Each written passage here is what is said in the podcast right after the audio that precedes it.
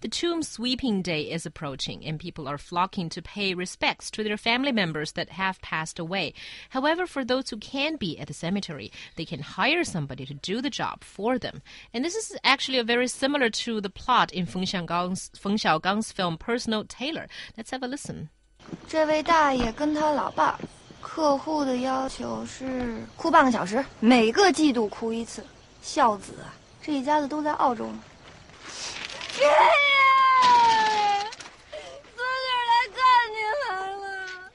Yeah, basically, that is exactly what, uh, what the company in, in Feng Xiaogang's film was doing, uh, crying on someone's behalf. So, do you think that this is a service that actually has market?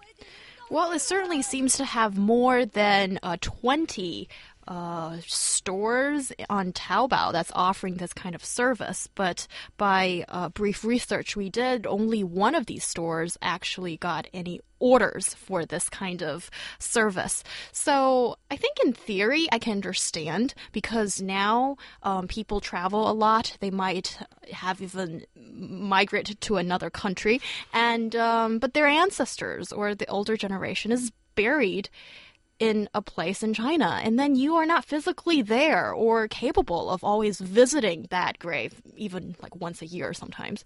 So there is a demand for how can you calm the spirits and, you know, like honor the dead and your ancestors. So there is certainly that culture still embedded uh, in today's Chinese society. And so I see the demand, but whether um, hiring someone to do it can really do express the blessings, I don't really think so.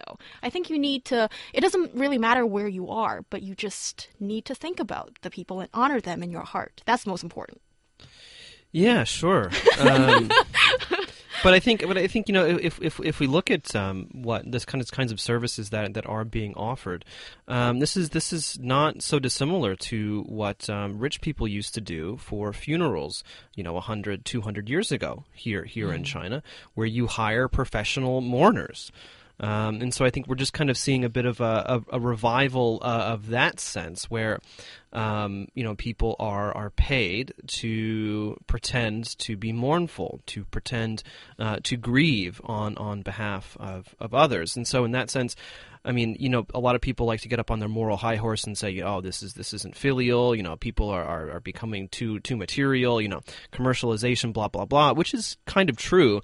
But at the on the other hand, I mean, I don't think that we should be surprised because this is this is just part of the uh, the cultural context here.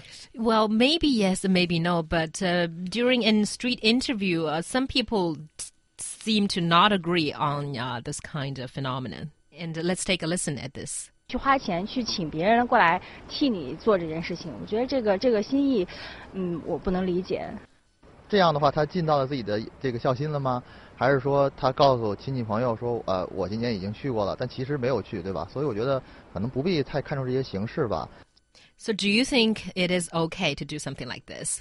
I don't have anything particularly against it if someone wants to spend 500 yuan for this kind of service in Beijing or up to 20,000 yuan in some other places such as Tianjin, which offers a more expensive service of such. But I think for I, think it's a matter of personal choice. But for me, I think I agree with the um, the the guy that uh, we interviewed and said this is a formality, and I don't think it's really that important. I think what's most important is you honor the elderly when they're alive, and I think that's what you should be doing instead of really dwelling on how much you're spending on just visiting a grave. Yeah, and, and I, I, I agree, but at the same time, in a culture filled with formalism, um, again, it's it's not all that surprising, and so in that sense, I mean, I'm I'm kind of I think coming from a different direction here, but I agree with Joe Hyang. I mean, it's basically someone's someone's own choice, um, and you know, who are we to kind of stick our nose in other people's business and say that uh, what they're doing is is right or wrong in this regard?